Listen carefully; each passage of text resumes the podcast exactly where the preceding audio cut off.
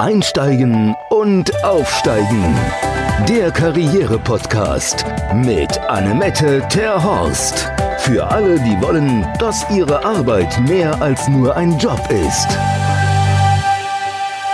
Herzlich willkommen wieder. Ich bin Annemette Terhorst und ihr hört meinen Podcast für Menschen, die wollen, dass ihr Job mehr ist als nur Arbeit. Dieses Thema Arbeit und die Begegnung mit dem Arbeitsmarkt steht auch in der jetzigen Folge im Vordergrund. Und natürlich haben wir dafür wieder einen Gast, das ist Nina. Und Nina hat ganz viele spannende Geschichten zu erzählen. Aber bevor wir mit Nina sprechen, wollte ich noch mal wissen, letztes Mal hatten wir ja Gabriela Prilop da und da hatten wir über das Thema Burnout-Prävention gesprochen. Und Gabriela hat ja nochmal angeregt, dass sie sich ihren Wochenplan angucken und einen Termin da rausschmeißen und den für sich nutzen. Da bin ich mal sehr gespannt. Schreibt mir bitte unter info.econex.de über, wie ihr denn, ob ihr es geschafft habt, in der Woche einen Termin freizuschaufeln und womit ihr das denn gefüllt habt. Ich habe, das ist ja ganz langweilig, aber ich habe mir einen Termin in der Woche freigeschaufelt und mache dann Rückentraining mit Sandra. Und seitdem und das zusammen mit meinem Stehpult geht es mir ja gut in meinen sitzenden Beruf. Unser Profi. Ja, und guck mal an. Da, äh, jetzt sind wir da, jetzt ist Nina da und Nina stellt sich erst kurz vor und dann steigen wir sofort ein in die Erlebnisse auf dem Arbeitsmarkt. Hallo, ich bin Nina, ich bin Diplom-Wirtschaftsingenieurin, habe jahrelang in der IT-Projektleitung und dem Prozessmanagement und Schnittstellenmanagement gearbeitet und Erfahrung gesammelt und habe mich gemeinsam mit Frau Terhorst nach meiner zweiten Elternzeit auf den Weg gemacht, einen guten Wiedereinstieg zu finden. Ja, wir haben ja angefangen mit zu gucken, welcher Job dann ähm, für Nina passen könnte. Und am liebsten wollte sie wieder anknüpfen zu dem, was sie in der Vergangenheit gemacht hat, in dem Konzern, wo sie tätig war. Da hat sie ja Prozessoptimierung und dann Systemintegration gemacht. Habe ich das richtig gesagt, Nina? Ja. So, und da haben wir ganz tolle Bewerbungsunterlagen gemacht, schönes Foto und ganz normal bei den persönlichen Daten ihr Familienstand und die beiden Kinder aufgeführt. Und was passierte dann, liebe Nina? Ja, dann äh, haben wir festgestellt, dass ich keine Einladung bekommen habe, auch auf Stellen, die wirklich zu 100 Prozent gut passten auf mein Profil. Und wir haben uns dann entschieden, meine Kinder einfach mal aus meinem Lebenslauf zu löschen und nicht mit anzugeben. Und äh, die Elternzeit haben wir auch nicht erwähnt, sondern das war dann einfach eine Lücke im Lebenslauf. Aber nee, das war keine Lücke. Sie waren doch ganz normal angestellt. Dieser Zeitraum ist doch ganz normal. In der Regel, äh, und das auch mit dem Zeugnis und so weiter, Elternzeit muss da gar nicht hin, weil sie sind in dem Zeitraum ganz normal angestellt. Und deswegen, da ist ja dann, nur wenn man wirklich die Arbeitgeber wechselt und nicht angestellt ist, dann hat man eine Lücke. Aber ansonsten ist es ja äh, die Zeit, wenn man angestellt ist, auch wenn man in Elternzeit ist oder wenn man krank ist, ist ganz normal angestellte Zeit. Deswegen, da muss man die Kinder nicht extra hervorheben. Genau. So, also die Kinder haben wir auch äh, dann von dem Deckblatt entfernt. Und siehe da, ich habe etliche Einladungen bekommen zu Vorstellungsgesprächen. Da war ja fast jeder, jede Woche waren Gespräche. Da war ja fast jede, jede Bewerbung ein Treffer, oder? Ja, das stimmt. Also wir haben das, mein Profil gut geschärft und die Unterlagen sehr gut aufbereitet, ähm, sodass ich wirklich viele Gespräche geführt habe. Und dann aber merken musste, immer an dem Punkt, oft auch in Zweitgesprächen, an denen ich dann sagte, dass ich gerne in Teilzeit arbeiten möchte, weil ich zwei kleine Kinder habe, ist das Bewerbungsverfahren dann eigentlich jedes Mal beendet worden oder nicht, abgebrochen. Nicht nur eigentlich. nee, genau. Immer. War vorbei. War vorbei. Genau. Es war immer vorbei. Bis jetzt. Genau, bis jetzt. Ich habe eine Stellenausschreibung gesehen beim kleinen mittelständischen Unternehmen, die äh, eine Stelle in Teilzeit ausgeschrieben hatten.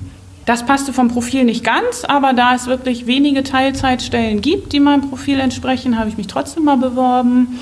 Bin dort auf ein sehr innovatives Unternehmen mit zwei sehr dynamischen Geschäftsführern gestoßen, die absichtlich sogar in Teilzeit ausgeschrieben hatten, um. Ja, die Geschichte müssen Sie mal erzählen. Das ist eine gute Geschichte. Die haben Sie mir gerade erzählt. Genau. Genau, die haben äh, eine Stelle in Teilzeit ausgeschrieben, weil sie selber im Bekanntenkreis arbeitende Mütter kennen, die ihnen immer ihr Leid geklagt haben, dass sie keine verantwortungsvollen Positionen und Aufgaben mehr erhalten, seitdem sie ein oder mehrere Kinder haben. Und dann haben die beiden Herren sich gedacht, das können wir besser. Wir brauchen die klugen Köpfe und die hochqualifizierten Arbeitskräfte und wir schaffen uns einen Wettbewerbsvorteil dadurch, dass wir in Teilzeitstellen ausschreiben und Flexibilität ermöglichen durch Homeoffice und flexible Arbeitszeiten. Ja, und das hat richtig gut geklappt. Und da arbeitet Nina seit ein paar Wochen jetzt, ne?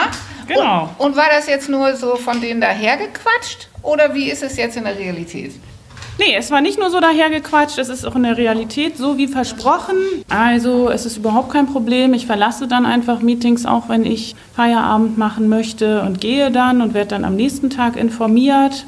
Ich muss mir dann natürlich jemanden suchen, der mich informiert, aber das ist schon angekommen, dass das so gemacht wird.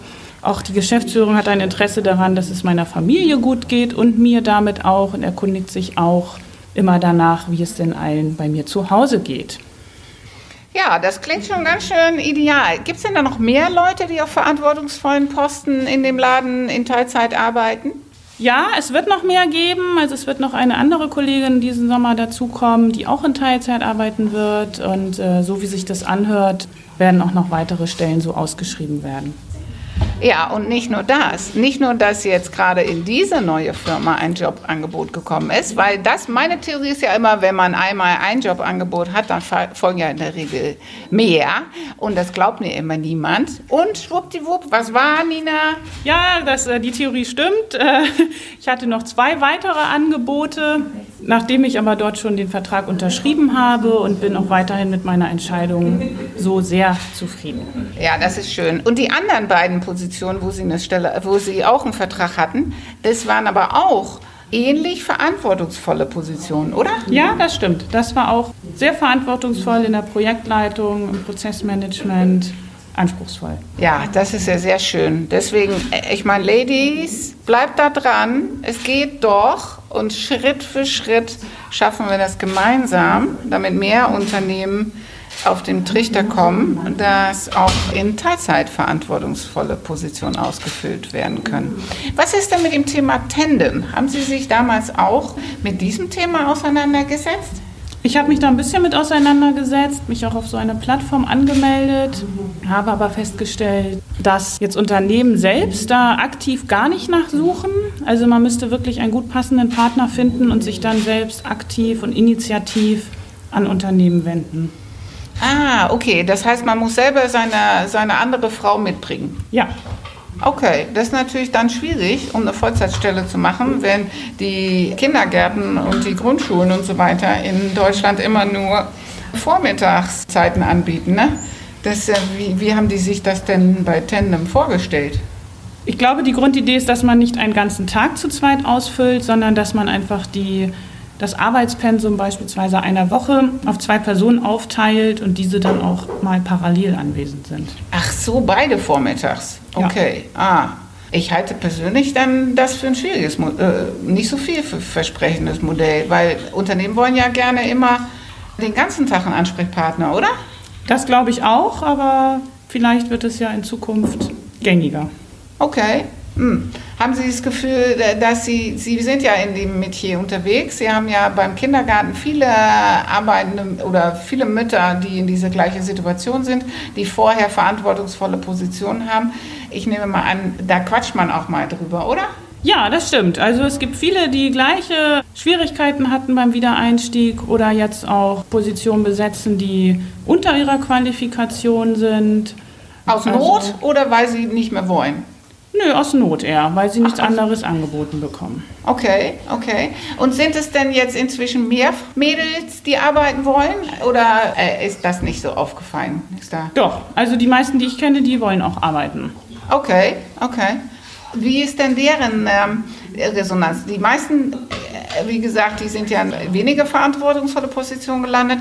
Aber haben die denn, ähm, wie sind Sie denn an den Prozess rangegangen? Haben die die Kinder aufgeführt auf den Lebenslauf oder nicht? Haben Sie diesen Tipp nochmal denen erzählt oder wie ist dann da die Resonanz von den Ladies gewesen? Weil ich muss sagen, ich aus meiner Karrierecoaching-Praxis, ich habe ja einige Ladies hier sitzen, die sagen, nein, das ist ein wichtiger Bestandteil von meinem Leben und die bleiben drin.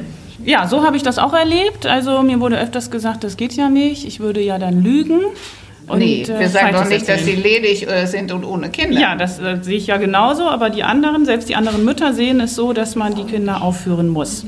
Aha, ja, das ist mit dem Thema muss, ne, das macht man so. Ich sage ja immer, bring mir den Mann und dann können wir darüber reden. Aber ansonsten, offensichtlich, der Arbeitsmarkt lässt es ja nicht tun, nee. dass man sie aufführt. Das stimmt, ja.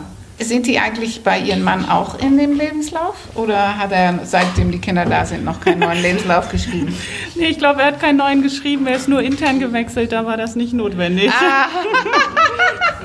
ja, weil jetzt ist ja Thema Elternzeit äh, auch für Männer in aller Munde. Und ich habe tatsächlich jetzt einen Kunde von meinem Kollege Jan, der hat gestern einen Arbeitsvertrag bekommen. Und die wollten ja eigentlich, dass er am 1. Juli anfängt. Jetzt hat seine Frau Stichtag am 1. Juli. Und dann hat er gefragt, ob er nicht ein bisschen später anfangen kann. Und äh, da haben die sofort auch eingewilligt. Deswegen, da haben wir an der Stelle schon eine positive Erfahrung gesammelt. Aber ansonsten ist es nach wie vor doch ein überwiegend weibliches Thema. Oder ist das jetzt in, ähm, wie alt sind Sie? Ich? Ja. 37. 37, so. In ihrer, ich bin ja älter. So, ich bin ja eine andere Generation. In, in der Generation, in dem Sie sind, haben Sie das Gefühl, es gibt ja jetzt auch mehr Männer, die mit diesen Themen hadern? Oder kann man das bei Ihnen jetzt im Kindergarten und in der Schule nicht feststellen? Nein, das habe ich bisher nicht festgestellt. Also auch in meiner Generation äh, sind die Männer eigentlich überwiegend in Vollzeit tätig. Karriere, und, äh, Karriere. Gehen nicht da in den Gedanken an Teilzeit zu arbeiten.